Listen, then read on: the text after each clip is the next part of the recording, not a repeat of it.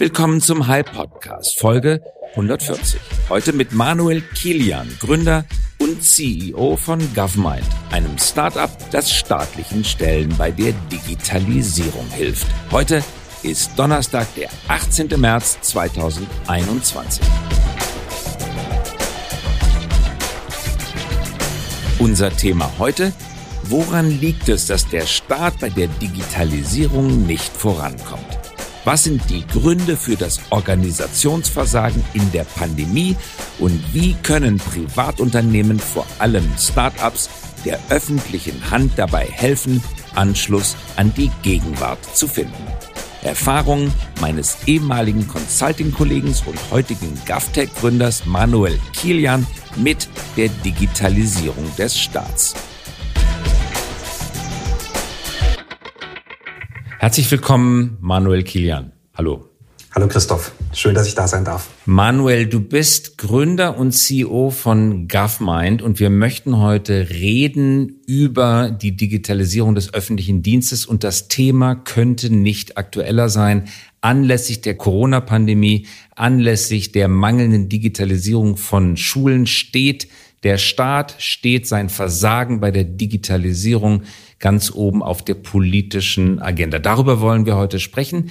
Dazu sagen sollten wir, dass wir alte Kollegen sind. Du hast vorher auch bei Axel Springer High gearbeitet, bevor du dein eigenes Unternehmen gegründet hast.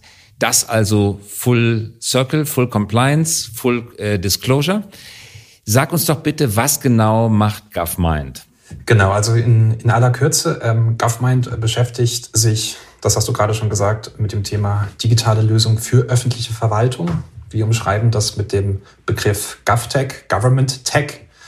Und bei GovMind bauen wir Wissensdienstleistungen auf, äh, Wissensprodukte, die ähm, dieses GovTech-Universum, die digitalen Lösungen für die öffentliche Verwaltung, ähm, für Akteure äh, in der öffentlichen Verwaltung nutzbar machen, äh, transparent machen, damit dann hoffentlich ähm, die Digitalisierung etwas mehr in Schwung kommt, indem eben ganz klar ist, äh, was es über die komplette Bandbreite einer öffentlichen Verwaltung hinweg für digitale Lösungen gibt und wie äh, diese genutzt werden können. Du warst, wie gesagt, vorher Principal bei High. Davor warst du Senior Manager und direkter Mitarbeiter des Präsidenten des Bundesverbandes der deutschen Industrie, also des BDI. Davor warst du auch Unternehmensberater und hast dich immer schon auch um Government gekümmert. Aus deiner langjährigen Erfahrung im Umgang mit Regierungen, woran liegt es, dass Regierungen und öffentliche Institutionen so langsam bei der Digitalisierung vorankommen? Das, ist jetzt natürlich eine Horrorfrage zu Beginn. Ähm, müssen wir, glaube ich, gucken, dass wir die etwas äh, aufdröseln. Das machen wir. Genau. Ich glaube, zu ähm, allererst liegt es daran, dass die öffentliche Verwaltung die Herausforderung hat, dass das GovTech-Universum, das sie umgibt, deutlich komplexer ist, als das äh, Startup-Ökosysteme sind ähm, von privaten Unternehmen, der Privatwirtschaft äh, in einer jeweiligen Branche. Äh, ich versuche das kurz zu erklären. Ähm, nimmst du einfach mal an, ein Unternehmen ähm, in der Finanzindustrie oder in der Gesundheitsbranche ähm, ist umgeben von dem ähm, Fintech oder von dem Health Tech sogenannten Industrie-Vertical. Das heißt, ich habe ähm, ein einigermaßen verständliches und geordnetes Startup-Ökosystem, ähm, mhm.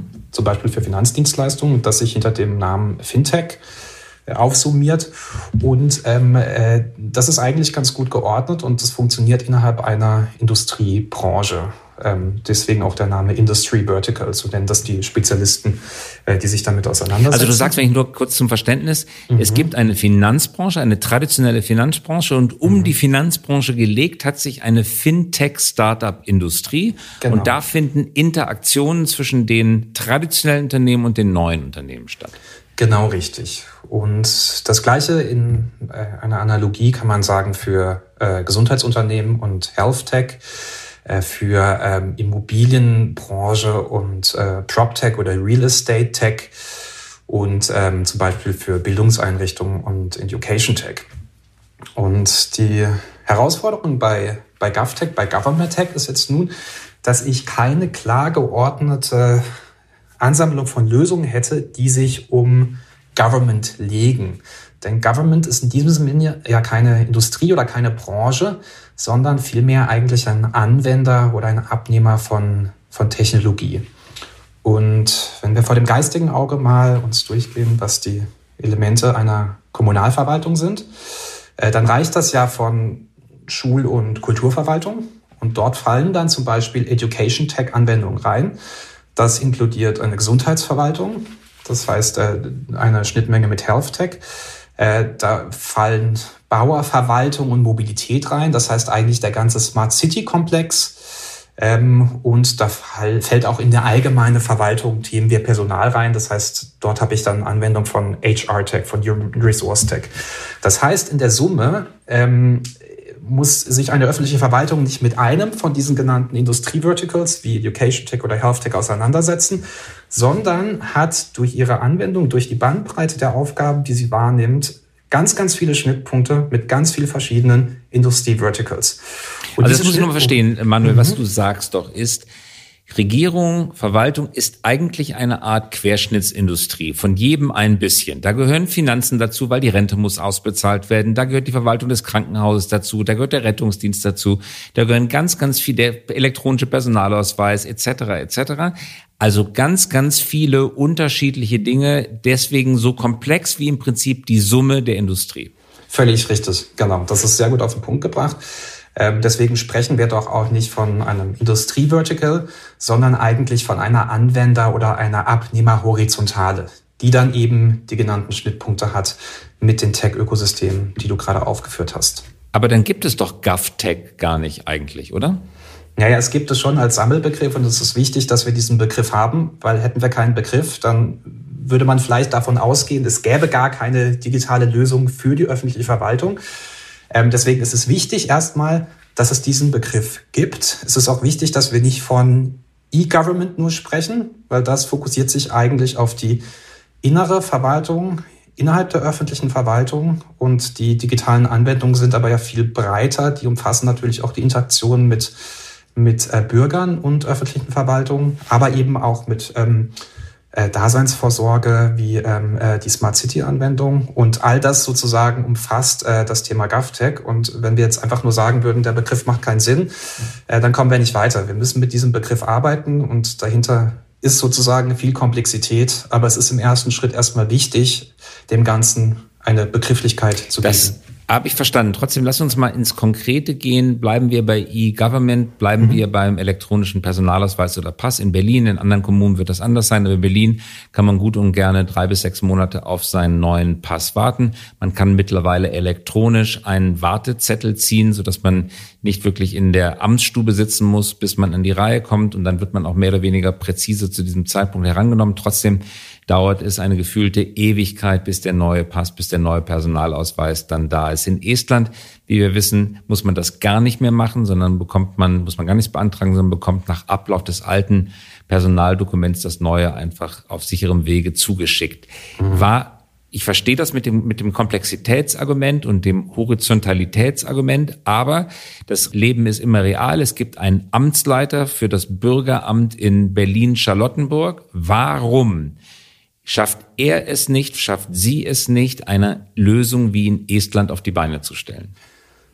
Also ich glaube, ähm, auch lass uns das wieder etwas aufdröseln. Ähm, es ist für einen Amtsleiter, ähm, der vielleicht eine Abteilung hat von, weiß ich nicht, 10, 20, 30 Mitarbeiter, äh, eine unheimlich große Aufgabe, ähm, dies alleine zu tun, weil er sich im Prinzip mit ähm, allen ähm, verfügbaren digitalen ähm, ähm, Diensten auseinandersetzen muss. Und ähm, diese Aufgabe wird ja repliziert. Das ist ja dann nicht nur in Charlottenburg so, sondern dann eben auch in Prenzlauer Berg. Und äh, jetzt sprechen wir nur noch von Berlin und dann gibt es natürlich auch x andere Städte.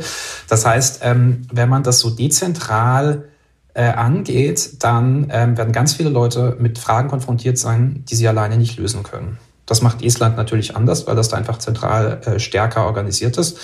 Äh, wir leben in einem Land äh, mit einem stark föderalen System, in dem dann eben Aufgaben repliziert werden. Und ähm, dann kommen wir sozusagen zu der aktuellen Lage, dass es an vielen Ecken und Enden nicht funktioniert, weil ich ähm, diese, diesen Föderalismus auch ähm, nachvollzogen habe äh, in äh, verschiedenartigen IT-Anwendungen, in verschiedenartigen IT-Infrastrukturen und dadurch ein Flecken, Flächen, äh, Fleckenteppich ähm, ähm, äh, entstanden ist, äh, der es jetzt sehr, sehr schwierig macht, darauf skalierbare digitale Lösungen aufzubauen, wie zum Beispiel einen elektronischen Personalausweis. Gut, da verstehe ich noch, beim Personalausweis ist auch der Bund noch involviert, weil es ein zentrales Bundesdokument ist. Kommt meines Wissens aus der Bundesdruckerei, aber bleiben wir bei Anwendungen, die einfach nur das Land betreffen. Ich lasse das Föderalismusargument ungern auf alle Anwendungsfälle gelten, weil eben Bundesländer auch Alleinzuständigkeiten haben. Polizei, Feuerwehr, Schulen, da sind sie alleine zuständig und trotzdem ist es nicht digitalisiert. Also wir können ja nicht immer der Fragestellung, warum klappt es nicht, dadurch ausweichen, indem wir sagen, ja, wir reden jetzt gerade zufälligerweise über die falsche Ebene des föderalen Systems, alles mit allem verflochten. Nein, ist ja nicht so. Es gibt klare Kommunal-Alleinzuständigkeiten, klare Landesalleinzuständigkeiten. Mhm. Bleiben wir deswegen du sagtest aufdröseln, bei dem Beispiel der Alleinzuständigkeit. Warum mhm. klappt es da nicht? Mhm. Gut, dann nächstes Argument. Ähm, und das sozusagen vorab. Ähm, ich ähm, beurteile die Lage ähnlich wie du. Ähm, ich will jetzt sozusagen nichts entschuldigen. Ähm, Nein, Gottes genau. Willen, ich will ja nur verstehen. Richtig, genau. Also ich glaube, ein zweites Argument ist, das zählt. Ähm, wir haben in anderen Bereichen unseres Lebens, in der Privatwirtschaft, immer einen entscheidenden Faktor, und der ist anders als in der öffentlichen Verwaltung. Und das ist die Konkurrenz. Es ist Wettbewerb. Wenn sich ein Unternehmen nicht schnell genug digitalisiert und das andere tut es schneller, dann wird die Wertschöpfung von dem ersten zum zweiten wandern. Das heißt, ich habe qua Wettbewerb und qua Konkurrenz einen sehr hohen Digitalisierungsdruck. Ich habe in der öffentlichen Verwaltung keine Konkurrenz in diesem Sinne. Wenn die Stadt Berlin bessere digitale Dienste anbietet als die Stadt München oder die Stadt Hamburg oder andersrum, dann wird es nicht dazu führen, dass Berlin als Stadt Hamburg aufkauft, übernimmt oder München. Ja, das heißt, ich habe dadurch, dass ähm, äh, öffentliche Verwaltung kommunal sehr stark verankert ist und kommunal funktioniert, keinen Konkurrenzdruck und deswegen auch nicht diesen Druck, besser zu werden und sich stärker zu digitalisieren, weil es gibt ja keine Alternative in einem sozusagen monopolistischen Markt, ähm, bei dem ich andere digitale Dienste beziehen könnte. Jetzt informierst du mich aber, Manuel, weil das ist ja so, das ist ein monopolistischer Markt. Dann kann ja die Lösung nur in der intrinsischen Motivation der handelnden Parteien liegen. Was aber, und das beobachten wir allerorts, was aber, wenn die intrinsische Motivation nicht vorliegt? Also ein erschlafftes Monopol, das zieht uns wie Blei auf den Grund des Sees. Was kann man dagegen tun? Ich glaube, da setzen wir genau an mit der Lösung, die wir gebaut haben bei GovMind. Nämlich, ähm, was würde ein Unternehmen äh, aus der Privatwirtschaft machen in so einer Situation? Es würde sich wahrscheinlich äh, intelligente Berater ins Haus holen, wie zum Beispiel ihr. Und ähm, das ist in der öffentlichen Verwaltung nicht so Usus, äh, aus einem guten Grund, ähm, nämlich äh, diese Projekte kosten ähm, ein gewisses Honorar und das ist insbesondere für kleinere Kommunen dann oft nicht in dem Budget möglich. Das heißt, äh, es gibt dort einen Markt, der Wissen eigentlich gerne hätte über die eigenen möglichen, der, Möglichkeiten der Digitalisierung und äh, bisher aber kein Angebot bekommen hat, weil es äh, keinen Markt äh, gibt, zu dem man sozusagen in einem in einer Wissensdienstleistung mit einem entsprechenden Honorar ähm, die Akteure dabei begleiten könnte, ähm, sich besser auf, aufzustellen für die Digitalisierung. Und äh, wir haben bei GovMind ähm, das wie folgt gelöst. Wir haben sozusagen in einem großen internen Projekt ähm, das komplette GovTech-Universum äh, durchleuchtet, kartografiert und mit sehr, sehr vielen ähm, Datenpunkten angereichert, sodass wir jetzt eine Datenbank haben mit über 1200 digitalen Lösungen, die sehr genau der Funktionsweise der öffentlichen Verwaltung zugeordnet sind und ähm, können jetzt Kunden, die Interesse daran haben, Zugang geben zu dieser Datenbank als Wissendienst sozusagen. Und hier nutzen wir eine Besonderheit aus der öffentlichen Verwaltung. Es gibt keine Konkurrenz, es gibt keinen Wettbewerb. Das heißt, es gibt auch kein Interesse an Exklusivität. Das heißt, wir können diese Daten allen zur Verfügung stellen, die sie brauchen und sie dadurch in der Summe natürlich äh, zu einem viel, viel geringeren Honorar anbieten äh, als mit einer herkömmlichen ähm, Wissensdienstleistung oder Beratungsdienstleistung. Das heißt, wir kommodifizieren, ähm, wir verproduktorisieren eine Wissensdienstleistung in ein digitales Produkt, um es Akteuren anzubieten, zur Verfügung zu stellen, die bisher qua Budget keine Möglichkeit hatten, sich ähm, damit auseinanderzusetzen. Das habe ich verstanden. Wir haben, glaube ich, vier Problemebenen identifiziert. Ein Problem könnte sein, es gibt die Lösung gar nicht, die benötigt wird. Da sagst du, oft gibt es sie, die Privatwirtschaft, Startups bieten sie an. Also Haken hinter, jetzt geht es nur noch darum, dass wir die miteinander vermitteln. Zweitens, die Tatsache, dass Dritte, nämlich Berater oder Unternehmen, Startups überhaupt bezahlt werden mussten, könnte politisch ja so unpopulär sein, dass man das gar nicht machen kann. Siehe Frau Suda, sehe Beraterskandal bei der Bundeswehr etc. Das könnte also, es könnte sein, es gibt die richtige Lösung, aber niemand kann sie einsetzen, weil das politische Risiko, sie einzusetzen, viel zu hoch ist. Das dritte Risiko bestünde darin, dass man zwar den Berater einsetzen möchte oder das Startup einsetzen möchte, das Geld auch akzeptiert werden würde, dass man dafür ausgibt, das Geld ist aber de facto nicht vorhanden. Und jetzt sagt ihr bei GovMind, Keins der drei Probleme ist im Prinzip da. Es geht um ein reines Vermittlungsthema. Das Geld ist da, man kriegt das politisch irgendwie auch vermittelt, dass man Geld für Startups ausgeben muss und die Lösung ist auch noch am Markt vorhanden. Jetzt müssen wir bloß noch A und B zusammenbringen. Du hattest gerade davon gesprochen, dass ihr 1200 Unternehmen in der Datenbank habt, richtig? Ja, richtig. 1200. Und es gibt vorher oder gab vor euch keine Datenbank, die diese 1200 Unternehmen darstellt, richtig? Das ist genau richtig, genau. Also wir, im Jahre 2021 oder 2020, ihr seid Ende 2020, glaube ich, gegründet worden, mhm. gab es keine Datenbank, die die Angebote für den öffentlichen Sektor umfassend darstellt. Genau. Und auch so aufbereitet, dass sie nutzbar sind für den öffentlichen Sektor. Das ist, glaube ich, ein wichtiger Punkt nochmal.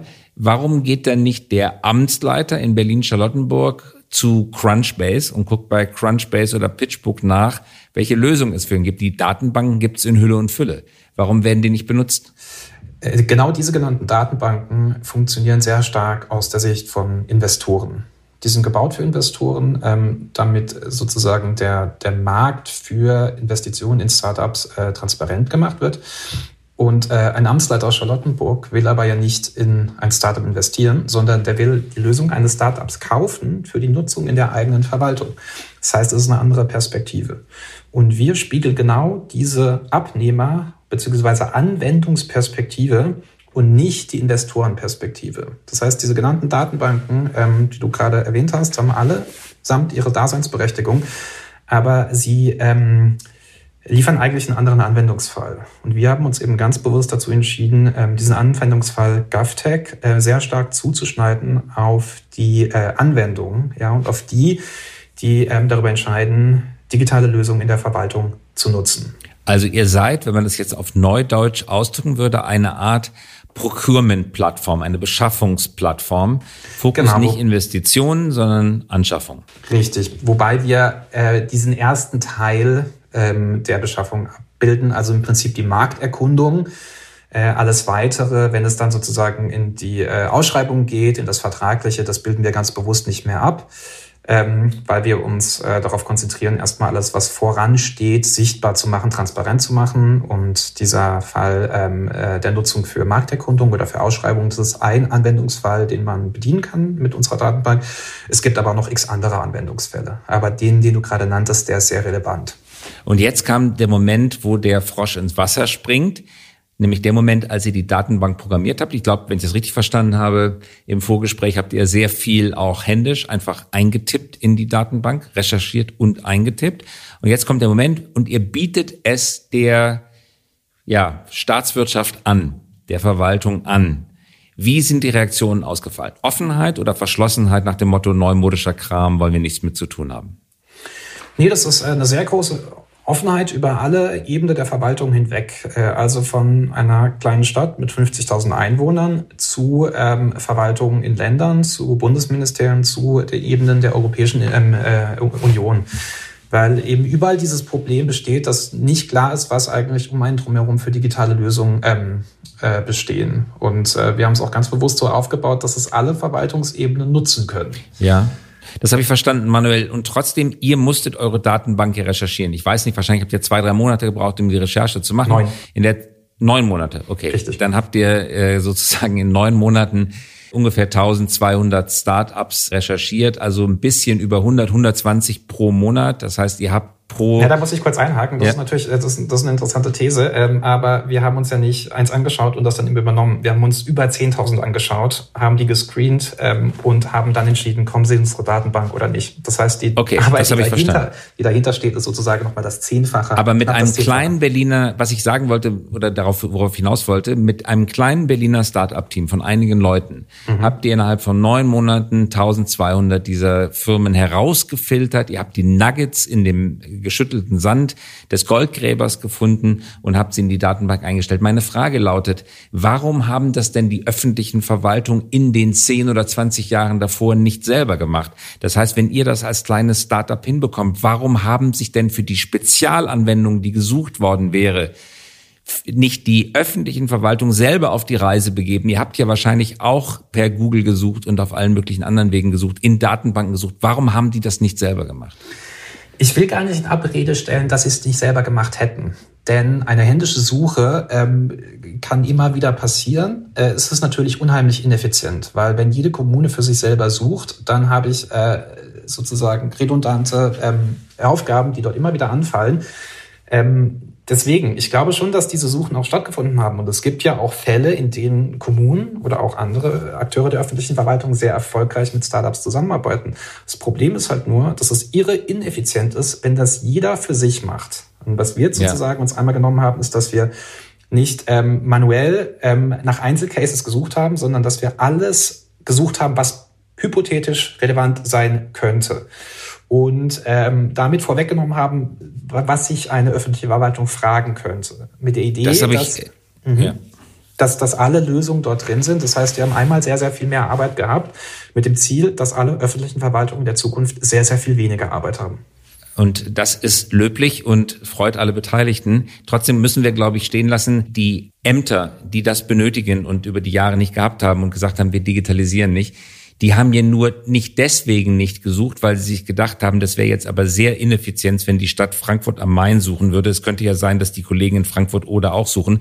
Deswegen unterlassen wir mal die Suche. Das wäre ja nicht der Grund, warum sie nicht gesucht haben, sondern der Hauptgrund war, dass sie sich gar nicht aufgeschwungen haben zu suchen. Es gibt Ausnahmen, auch am Beispiel Covid sehen wir gerade, dass es einzelne Gemeinden wie Tübingen gibt, die vor den Altersheimen Tests organisiert haben, die mhm. sich eben nicht auf die Bundeslösung verlassen haben. Jetzt in den letzten Tagen ja auch sehr durch die Presse und durch die Talkshows gegangen, was Tübingen unter Boris Palmer dort äh, ermöglicht hat. Das heißt, es gibt Verwaltungen, die gehandelt haben und originelle, pragmatische, tatkräftige Wege dann tatsächlich auch gefunden haben. Bloß 99 Prozent der anderen Verwaltungen haben es eben nicht getan. Darauf wollte ich sozusagen hinaus. Ja, mhm. es ist nicht ein Effizienzgedanke, der sie davon abgehalten hat, sondern es ist ein Beharrungsvermögen, ein nicht auf die Idee kommen, ein keine Lust dazu haben, ein sich nicht zuständig fühlen. Also im Prinzip ein gewisses Larifari-Denken.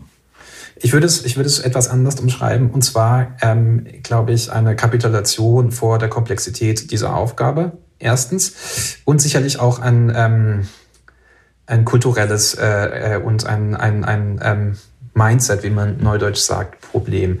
Äh, denn es ist natürlich was völlig anderes, ob ich nach ähm, einer Lösung zum Beispiel suche für äh, Straßenerhalt ähm, und einfach sage, ne, muss irgendjemand die Straße reparieren, machen wir neuen Asphalt drauf. Und so wurde er über Jahrzehnte ausgeschrieben. Oder ob ich nach einer Technologielösung suche, die es zum Beispiel gibt, äh, Vialytics, ein Unternehmen aus Stuttgart, das ähm, ein intelligentes System anbietet, das die Straßen scannt und ähm, also sozusagen ähm, ähm, ab, abfotografiert und daraus äh, errechnet, wann die Straßen dort kaputt gehen und dadurch die Straßenerhaltung viel effizienter machen kann. Das ist aber eine ganz andere Aufgabe, wenn ich nach zweiterem suche, gegenüber, wenn ich ähm, äh, die ähm, äh, Straßenerhaltung so angehe wie in den letzten ähm, 100 Jahren wahrscheinlich. Und vielleicht ein zweiter Gedanke, äh, du weißt das selber aus ähm, äh, deiner, deiner Zeit bei Hai, ähm, die Zeit, dass private Organisationen, das private und das Unternehmen der Privatwirtschaft sich mit dem Startup-System oder mit dem Startup-Ökosystem auseinandergesetzt haben äh, und äh, da die ähm, äh, Befremdung abgebaut wurde äh, und, und das jetzt ein normaler Austausch wird, ist auch in der Privatwirtschaft noch nicht so wahnsinnig lange her. Ähm, also ähm, wenn man jetzt mal annimmt, die öffentliche Verwaltung hinkt dort fünf bis zehn Jahre hinterher, dann ähm, muss sich jetzt auf jeden Fall was ändern, da bin ich völlig bei dir. Aber die, der Austausch zwischen großen Unternehmen und zwischen Startups ist auch noch nicht so sehr etabliert ähm, gewesen vor fünf Jahren zum Beispiel. Das ist ein guter Punkt in der staatlichen Verwaltung auf, von welcher Ebene muss der Impuls kommen? Ich meine jetzt nicht Kommunen, Länder, mhm. Bundesrepublik und Europa, nicht diese vier Ebenen, sondern ich meine innerhalb eines bestimmten Amtes. Wer muss das sein? Also nehmen mhm. wir zum Beispiel die EU-Kommission. Ist es mhm. äh, in Brüssel? Ist es der Generaldirektor eines Generaldirektorats, also mhm. des Ministeriums würde man sagen? Der den Impuls gibt oder ist es der Kommissar, der den Impuls gibt oder ist es ein Referatsleiter in der Generaldirektion oder übertragen auf kommunale Ebene ist es der Oberbürgermeister, ist es der Amtsleiter, ist es der Referatsleiter? Wo mhm. sollte, wo kommt in der Praxis der Impuls her? Genau, lass uns, glaube ich, bei der, bei der Kommunalverwaltung bleiben. Das ist einfacher festzustellen. Es ist äh, der Oberbürgermeister oder die Oberbürgermeisterin. Es ist äh, ein Digitalisierungsbeauftragter. Es ist die IT-Beauftragte, ähm, wenn es diese Position gibt. Und es ist eine Person ähm, im Bereich öffentliche Ausschreibung und Beschaffung. Denn das ist ganz zentral. Ich muss die Idee, eine digitale Lösung einzusetzen, auch immer übersetzen in eine Ausschreibung und gerade das genannte Beispiel ist es was völlig anderes, ob ich eine Technologie einsetze, um Straßenerhaltung langfristig zu planen oder ob ich ähm, für ein ähm, äh, Unternehmen ausschreibe, das eine Straße reparieren soll. Das heißt, Oberbürgermeister, Digitalisierungsbeauftragter und ähm, die Abteilung für Ausschreibung und für Manuel, meinst du damit jetzt eine Und-Funktion oder eine Oder-Funktion? Müssen die alle gemeinsam dafür sein? Und wenn einer nicht dafür ist, klappt's gar nicht? Oder reicht es, wenn einer von denen die Initiative ergreift? Nee, das müssen alle drei sein. Da bin ich mir alle drei. sicher. Genau, also wir müssen die glückliche Konstellation haben, dass drei von denen tätig werden. Und wenn der Oberbürgermeister nicht mit dabei ist, wird es wahrscheinlich schwer. Mhm. Und wenn der Oberbürgermeister dabei ist und die anderen wollen nicht, hat der Oberbürgermeister die Möglichkeit, die abzulösen oder zu ersetzen oder einen Workaround zu bauen. Geht das? Mhm. Also ich würde sagen, ähm, und das ist wieder die Parallele zu, zur Privatwirtschaft, äh, der C-Level-Support, äh, von dem man spricht, die Unterstützung von dem höchsten Management äh, in Form von dem CEO. Und das ist ja sozusagen der, der Bürgermeister, wenn das muss in jedem Fall da sein. Und der hat natürlich dann auch die Möglichkeit, oder sie hat die Möglichkeit, äh, wenn es eine Oberbürgermeisterin ist, ähm, das dann entsprechend runterzugeben.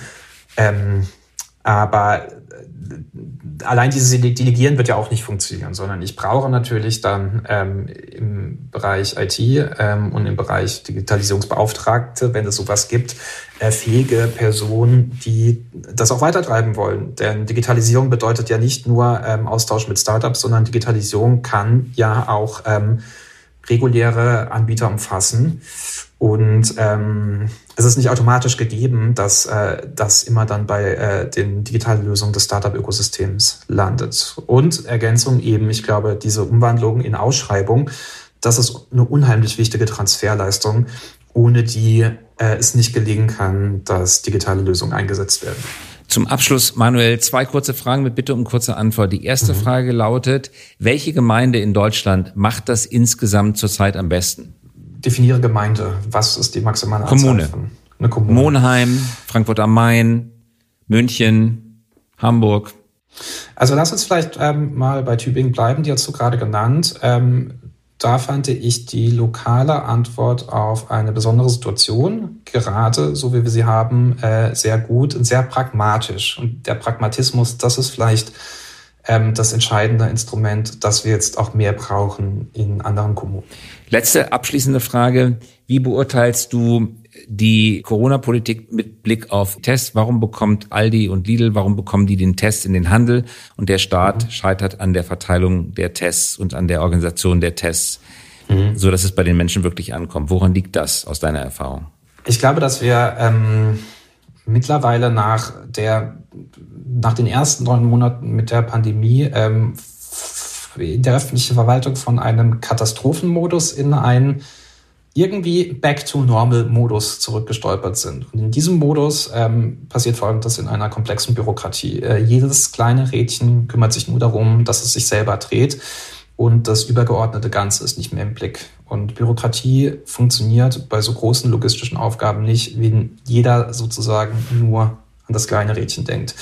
Und ähm, das sieht man bei verschiedenen äh, Situationen jetzt. Wenn das große Ganze äh, außer, außer, aus, aus dem Fokus gerät, dann ist äh, Bürokratie, so wie wir sie haben, ein Selbstzweck und äh, ineffizient, wenn es darum geht, eben diese großen Aufgaben anzupacken. Ähm, das finde ich sehr evident gerade beim äh, Thema Impfstoff, beim äh, Thema Testung und auch bei anderen Themen in diesen Bereichen. Ganz herzlichen Dank. Das war Manuel Kilian. Wir haben gemerkt, Verwaltung kann nicht funktionieren. Das gilt auch für große Unternehmen. Wenn sich jedes Rädchen nur um sich selber kümmert und sich darum kümmert, dass es sich selber dreht, dann kann das Getriebe, dann kann der Mechanismus insgesamt nicht funktionieren. Manuel, ganz herzlichen Dank fürs Dabeisein. Vielen Dank, Christoph. Das war der High Podcast. Dieser Podcast erscheint jeden Donnerstagabend um 18 Uhr. Damit Sie keine Folge verpassen, abonnieren Sie uns gerne jetzt oder hinterlassen Sie ein Like wenn es Ihnen gefallen hat. Eine Produktion der Axel Springer High GmbH, einer führenden Beratung für Strategie und Umsetzung neuer Geschäftsmodelle. We support leaders in turning their organizations into 21st century winners. Über Post freuen wir uns unter christoph.käse at high.co.